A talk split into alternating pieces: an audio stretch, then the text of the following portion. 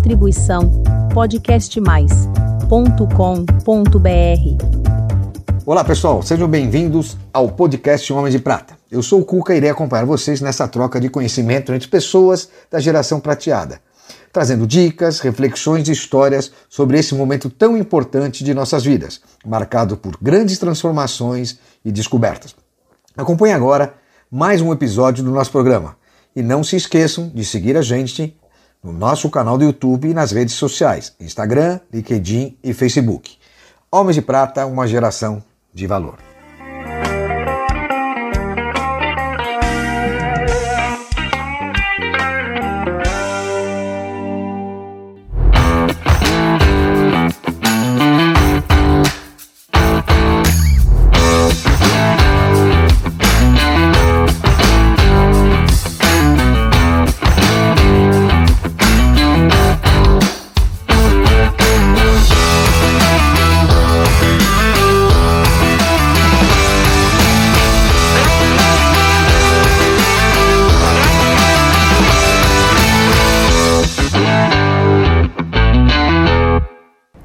Queridos amigos homens de prata e mulheres de prata. Hoje nosso episódio vai trazer uma pessoa super interessante e um segmento muito legal. Hoje nós vamos falar com um jornalista especialista no agronegócio, Sérgio Braga, o nosso querido amigo, que vai contar um pouquinho para gente de como que é a comunicação com esse setor, que é um setor que mais cresce no Brasil e no mundo e que a gente tem a honra de ter essas informações aqui com ele e todo mundo nas suas redes e nos canais que seguem ele. Sérgio, seja muito bem-vindo. Eu acho que agora estou falando um pouquinho mais alto, né? Eu estou. Desculpa eu falar isso, mas é que eu estou falando baixinho por causa da minha garganta. Mas, Sérgio, seja muito bem-vindo. É um prazer recebê-lo, trazer um tema tão bacana, um cara tão bem informado, um jornalista especializado em agronegócio. Sérgio, fala um pouquinho de você. Eu agradeço, antes de mais nada, é uma honra estar aqui com você, falar para esse público seleto, qualificado, pessoal com prata né, acima dos 50 anos, e é lógico que um público que carece de informações, principalmente para aquele setor, o segmento que a gente fala, que é o segmento do agronegócio, do campo principalmente, aquele que faz acontecer a economia, a renda, todo esse PIB do agronegócio. Quanto é o PIB hoje? Hoje representa quase 30% do PIB nacional, né? Você tem 30% da riqueza produzida no, Brasil e todas as riquezas que vêm do campo. E é. esse PIB aumenta a cada vez, a cada ano que passa, principalmente com os investimentos que são feitos. É maior parte pela iniciativa privada. Muito legal a gente ter essas informações, mas antes, eu quero saber o que que essa história filatelista, o que que é isso? Que falaram que é uma especialidade sua, que você é um filatelista, o que que é isso? É, na verdade, lá em meados dos anos 60, finalzinho dos anos 60, 70, é, o processo todo de é, fazer amizades vinha principalmente pela Sociedade Brasileira de Filatelia. O que, que é a filatelia? Antes de mais nada, colecionar selos de cartas. Pô, não era mais fácil que... falar colecionador de é, selo? Pois Pô. é, pois é. Você sabe que é mais fácil, mais simples, né? Mas eu digo que viajava o mundo sem sair de casa e com os colegas mostrando colecionando selos das mais variadas partes do mundo. Isso é interessante. Qual selo você destaca assim como principal que você tem hoje ou que você mais gosta? Olha, pelo fato de ser emblemático mesmo, né, a, o milésimo gol de Pelé, de 69. Esse Poxa, faz parte do Pelé destaque. faleceu há pouco. Poxa, Exato. legal. É, eu digo que é um dos brasileiros, né, dos nacionais, mais bem valorizados, por, por dizer assim, né, que tem um, um peso muito grande pelo fato do Pelé. Claro. Né, falou com ele, falou dele, falou tudo. É, então, é tá isso aí. Agora me fala uma coisa, você está com 60, 60 anos. 60 anos. Quatro filhos, inclusive gêmeos, né? Sim, os dois trabalhei últimos. Trabalhei bem. Trabalhou bem. E 40 anos de profissão. Exatamente. Como é que foi essa trajetória? Rapidinho. Bom, em é, 83 ingressei na universidade, na Casper Libero, e lá no mesmo primeiro, primeiro ano da, da faculdade já fui trabalhar como estagiário né, num jornal chamado Notícias Populares. Notícias Populares, quantos anos não vejo, é não um, escuto isso? Para quem não conhece, né, se tiver a oportunidade de pesquisar, era um chamado espreme que sai sangue, né? É, o facada na veia. É, facada na veia. E ao mesmo tempo, como a Casper Libero já tinha toda a Gazeta, TV, rádio, fui trabalhar também no rádio, na programação de uma apresentadora chamada Erci Ayala. Erci Ayala seja, Poucas pessoas sabem quem é, mas. Pois é, pois é, pois é. E era uma jornalista também que virou parlamentar, mas ela tinha um programa de muita audiência, que era de prestação de serviço, de serviço ao consumidor, né? Ela levava vários casos, eu era o repórter do programa dela, fazendo jornal, fazendo rádio ao mesmo tempo e finalizando praticamente o curso de graduação lá na Casper. Em que ano você entrou para o agronegócio? Para o agronegócio, bom, são 40 anos de jornalismo completados agora. 83 até 2023, 40 anos. Desses 40 anos, 20 anos já atuando na área do agronegócio. É, por volta de 90, é, 99, 98, 99, eu recebi um convite para trabalhar como setorista é, pelo canal do Boi, que é uma emissora de TV de Campo Grande. No É canal pregão- fechado? Canal fechado, canal Tá. fechado. Né? Canal Então, ó, fechado. gente, se você tiver oportunidade, vá nas suas antenas parabólicas ou no YouTube, assista o canal do Boi. É, exatamente. Pelas parabólicas tem muitas emissoras que cobrem esse Brasilzão fora da rede comum, né? Rede Os canais abertos, os grandes É, tradicionais. tem muita gente que pensa que acabou. Não, mas ainda a parabólica tem uma cobertura gigantesca. Gigantesca, não só aqui no Brasil, mas No fronteira, mundo, é. mundo afora. É muito interessante. É, nesse período fui trabalhar no pregão, fazendo o quê? É, O pregão é a bolsa as- de valores, né, para quem não conhece. Exatamente. Narrando as cotações, falando sobre a evolução de preços do dólar, da própria, do próprio índice Bovespa e prestando é, Mais informações focado sobre no agro- café. Ah, sobre- tá no agronegócio. Isso, é, porque tudo isso envolve o agronegócio, né? Informações cambiais, informações do mercado acionário, juros e até mesmo falando sobre preço do café, da soja, do milho, do boi, do trigo, do mercado As internacional aqui no todas, Brasil, né? commodities agrícolas em geral. E como é que você entende que o jornalismo contribui para o agronegócio? Ainda mais um país que é continental como o nosso. É, Eu digo que a tomada de decisão passa pela informação do agronegócio. Né? Os jornalistas que atuam hoje com seriedade, sem emitir muitas opiniões, mas sim passando as informações ali que são é, primordiais né, na tomada de decisão, contribuem muito. E o que você destaca assim que os agricultores devem estar atentos na sua comunicação? Quais são os, os pontos assim mais importantes ou de destaques? Cuca, eu diria que é um processo contrário. Né? Eh, Quando a gente fala de comunicação, dá a impressão que nós falamos e nós informamos e formamos a opinião. Quando você tem a opinião ou até a informação do outro lado que chega até você, acho que o processo de comunicação ele começa a ser mais claro para esse segmento. Então, o mais importante Mais confiável, é buscar... a fonte mais confiável, você diria. Porque é aquele que está lá sentindo na pele né, os problemas com o clima, aquele que está sentindo no bolso a evolução de preços, de custos, né, a variação do dólar para importação de insumos. Então, aquele que está do outro lado é que passa a informação que vai servir de ferramenta para que a gente fala. E você acha que isso é um dos principais atributos, os melhores benefícios que o jornalismo agrícola pode passar? É essa troca de informação entre eles? essencial que a gente tenha esse tipo de troca de informações. E é interessante que o público do agro ele não é apenas aquele grande empresário, é o pequeno, é o médio, a agricultura familiar que depende muito dessas informações, porque depende também dessas informações pontuais saber que o preço atribuído àquele produto que demorou ali 30, 40, 60, 90 dias para ser colhido vai ter uma remuneração adequada. Informar, né, fazer com que Certo. a pessoa não seja passada para trás, ela tenha todas essas informações pontuais. E qual como é que você vê assim o papel hoje da mídia? Hoje transformação da mídia, né, do analógico vem para o digital, hoje multiplataformas. Como é que você entende a, a função do jornalismo nessa mídia tão dinâmica que é hoje?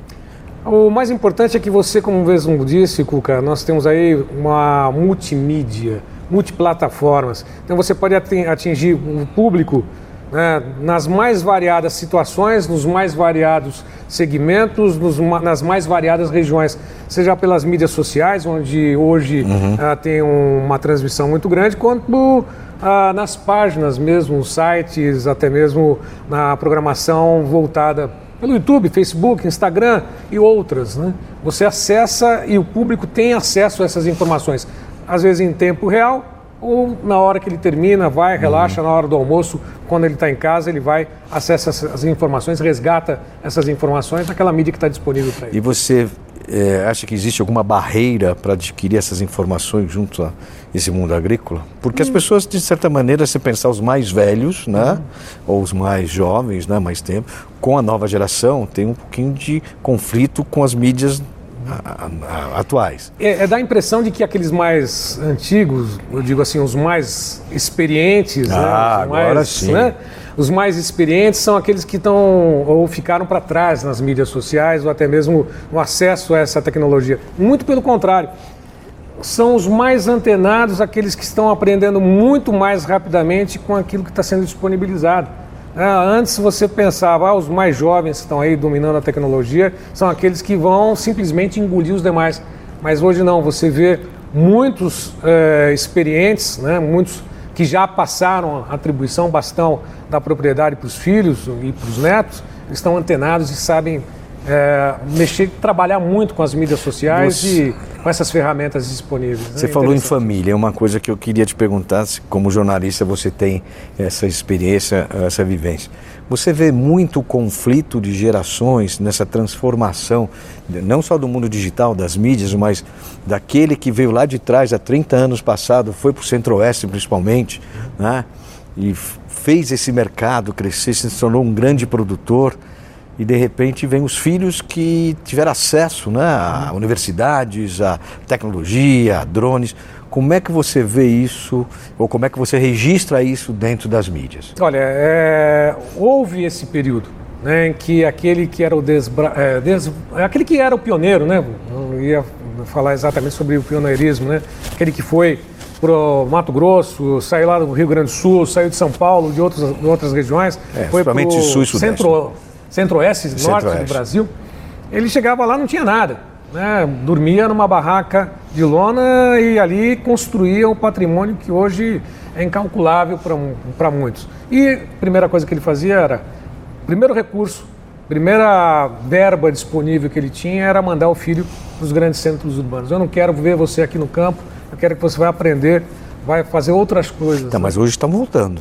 E o caminho contrário demonstra exatamente o maior interesse do jovem pelo campo. Então, mas esse campo, a pergunta que eu tinha feito anteriormente, justamente dizer, eles tiraram fora, mas Sim. esse foi estudar, esse filho foi estudar, Sim. se aprimorou de conhecimento tecnológico e volta para o campo. Aí quando ele volta, cheio de informações que nem sempre o pai hum. aceita. Sim. Né? Até venda para as commodities, tudo isso, existe aí um conflito. Hum. E outra, a geração ela não desgruda tão cedo. Eu sei porque nós já entrevistamos Sim. alguns pecuaristas, produtores rurais, e eles têm aquela coisa, quer trabalhar até quando puder. Sim. Não se aposentam.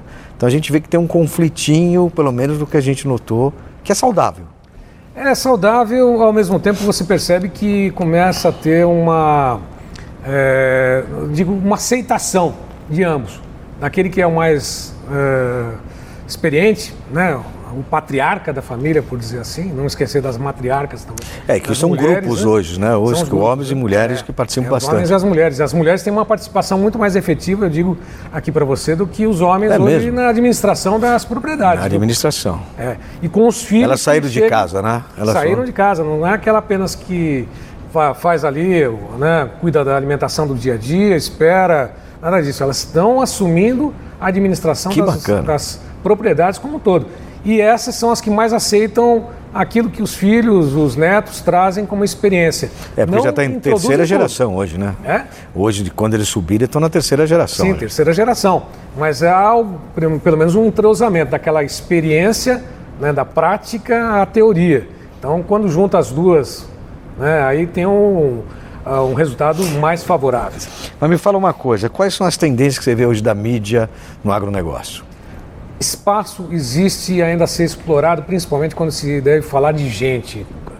Uh, hoje as uh, grandes empresas estão preocupadas em fazer o mesmo com aquilo que já existe e que está sendo feito há muito tempo.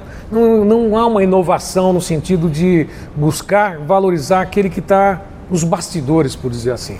Hoje você passa as informações, as cotações, o mercado, tá? As pessoas querem saber, querem, mas a tendência daqui para frente é valorização daquele que está nos bastidores, nos bastidores. daquele que está com, na, operando a, o maquinário, aquele que está é, fazendo acontecer daquele funcionário, daquele é, gerente daquela Tá. empresa, daquela propriedade.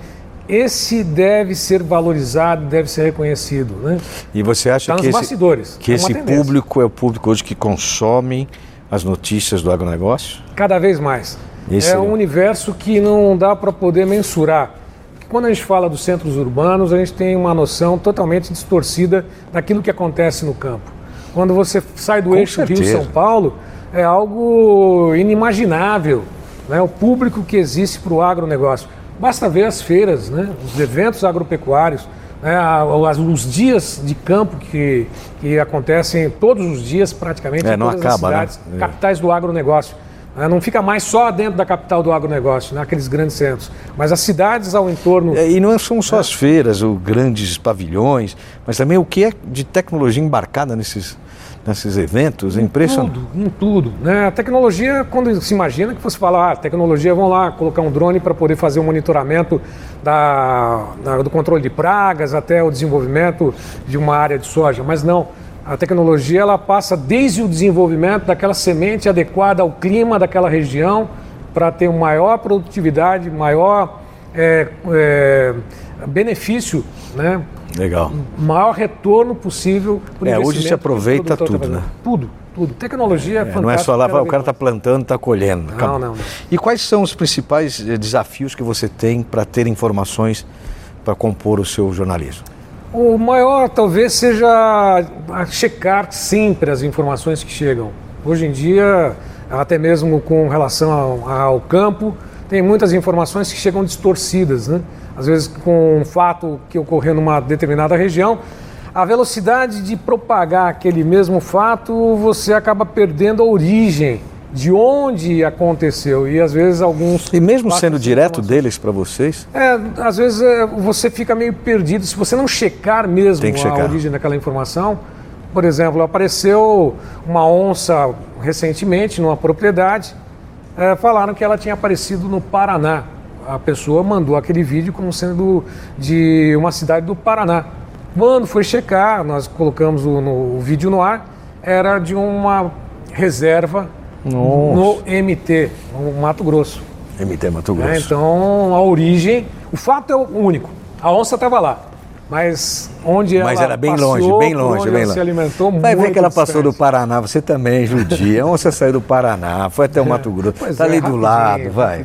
Ela pegou carona num aviãozinho e foi embora. E qual foi a situação mais engraçada em todo esse teu jornalismo que você passou? Ou que você possa destacar? assim? É, é, são vários fatos, né? 40 anos eu tenho destacado alguns. É, acho que talvez um mais é, icônico quando no período que eu trabalhava na BMF, que era a Bolsa de Mercadorias e Futuros, hoje é a B3. B3. Ah, existia o pregão Viva Voz. 1.500 operadores aqui na Praça Antônio Prado, aqui em São Paulo, para quem não conhece, na região central, bem próxima da Avenida São Bento, né, com Ipiranga, todo aquele entorno. E eu trabalhava tra- transmitindo as informações de dentro do pregão. Microfone, olhando os painéis com as cotações, daquilo que estava acontecendo, a evolução dos preços. E é lógico, sempre com uma anotação na mão. Tinha lá que transmitia uma hora de programa, mas com uma anotação na mão, com os tópicos apenas na mão. Né? Quando tinha uma informação um pouco mais longa, levava aquela informação, deixava do lado, mas aquele movimento, 1.500 pessoas olhando, né, anotando e passando para poder registrar, em algum momento ou outro, não raras vezes, um chegava, batia, às vezes até mesmo derrubava o microfone.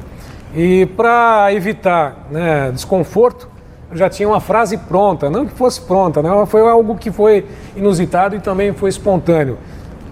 Um dia derrubaram o microfone, estava ao vivo, eu simplesmente peguei o microfone e continuei dizendo que era o chamado movimento do mercado que estava acontecendo naquele momento. Né? O movimento, Sempre ao vivo, se transmitiu é, sempre ao vivo. É, porque bolsa tem que ser ao vivo. Sentindo o movimento do mercado, ou seja, os operadores daqui na, naquela ânsia de passar as informações derrubou. E como é que você cobre hoje?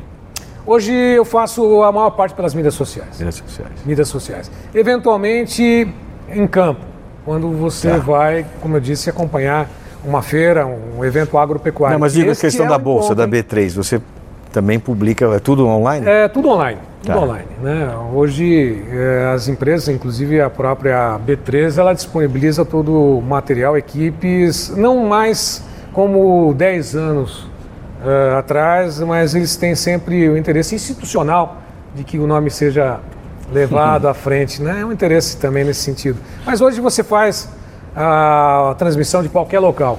O mais importante é estar onde acontece a notícia, né? você registrar o fato onde realmente surge, né? É verdade. É, ao lado é, do a fidelidade produtor, do, na feira agropecuária.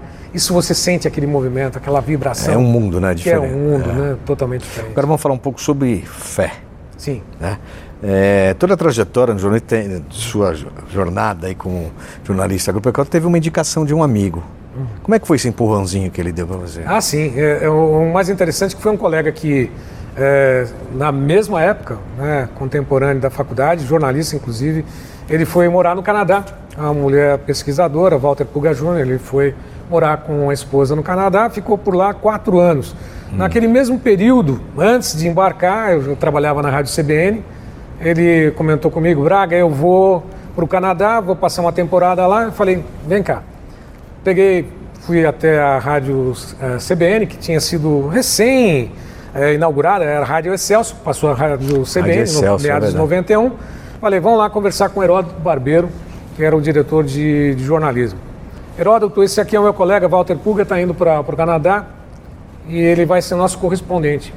O Heródoto pediu para a secretária simplesmente uma carta de recomendação. Lá foi o Walter e passou por um período de quatro anos sendo correspondente que bacana. Né, da, da Rádio CBN no Canadá. É lógico que durante esse período ele voltou, ingressou no agronegócio por meio e até mesmo por indicação de outros colegas, e me chamou. Né? E lá fui trabalhar né, com Walter Puga Júnior no canal do Boi. Ele continua lá, há 20 anos ele já permanece na mesma empresa. E de lá eu fui para outros locais e assim vai. O chamado network, até mesmo jornalismo. Quer dizer que ele te trouxe e... Acreditou, teve fé. E é lógico, a responsabilidade de você ser indicado é muito grande, né, Cuca? Claro. É, você tem. Ainda tem mais se expor assim nas grande. mídias, tudo. É, e o fato de comunicar, falar para milhões, não milhares de pessoas, mas milhões de pessoas é uma responsabilidade muito grande. Às vezes, uma palavra, um, uma cotação, uma indicação, você pode transformar aquele mesmo, aquela mesma informação ou numa alta de uma bolsa ou até mesmo uma queda de algum produto agropecuário devido à responsabilidade e à importância que você tem. Bacana. E agora me fala um pouco para a gente finalizar o seu projeto Agronoar. Aliás, eu estou querendo desafio sempre, né? Eu sou movido a desafios. Quero fazer o contrário, Cuca. Quero te desafiar. Homens de prata, homens Opa, de prata no agronegócio ou no campo. Vamos embora. É, vamos embora, vamos lá. Bora, o que você pensar? quiser fazer, pode contar com a gente. Sim. Vamos trazer esse pessoal, esses homens e mulheres de prata, para contribuir com o seu projeto, claro. E esse quiser. projeto é exatamente aquele que vai de encontro com aquilo que eu acredito. Na informação do agronegócio, na informação daquele que hoje movimenta a economia do país. Ah, não, é lógico, todos fazem parte de uma mesma cadeia, né? Daquele que consome, de um bilhão de pessoas que hoje o agronegócio brasileiro alimenta ao redor do mundo, no Brasil, né? a responsabilidade que se tem de falar com esse público, valorizar esse público, passa inclusive é. pelas cabeças brancas, pelas experiências daqueles que estão lá atrás. Conte com a gente, será um prazer. Inclusive, é um segmento que a gente acredita bastante, que tem muita gente que pode trazer informações e dividir conhecimento para todos os homens, não só do, do agronegócio, mas homens e mulheres de prata no geral. Feito Conte desafio, com a gente, tá? Vamos lá, vamos fazer esse desafio. E agora me fala uma paixão. Jornalismo. Um sonho? Continuar trabalhando por muito tempo. Um medo. De perder toda essa capacidade de entender um pouco, de ficar simplesmente, de abstrair e não conseguir raciocinar direito. Legal. Um defeito que você acha que você tem? Defeito?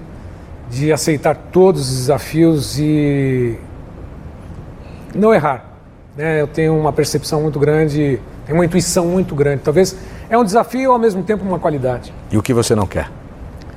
Ah, fazer ninguém, fazer com que outras pessoas dependam e eu não consiga ajudá-las a construir aquilo que eu prometi, aquela responsabilidade que eu assumi para um grupo, não só pra, apenas para mim. Legal. Gente, conversamos aqui com o Sérgio Braga, esse especialista no agronegócio, e queria que você fizesse uma mensagem final para os homens e mulheres de prata. Bom, eu quero dizer a todos que foi um prazer participar com vocês aqui, com o Cuca, um convite muito honroso. Espero é, ter contribuído com algumas informações. Certamente, é, essas experiências que a gente tem no dia a dia não devem ser simplesmente guardadas, devem ser compartilhadas. E essa, talvez, esse é o principal desafio: compartilhar aquilo que a gente conhece. Né? Muitas pessoas querem simplesmente guardar esse conhecimento. E eu acredito que compartilhar é a melhor forma de fazer acontecer e fazer a diferença naquilo que a gente faz no dia a dia. Legal. Sérgio, muito obrigado. Eu que agradeço. Obrigado a todos. Forte abraço, obrigado, Sérgio. Muito obrigado, Obrigado pela sua presença. Obrigado a todos. Adorei. Forte abraço. Homens de Prata, uma geração de valor.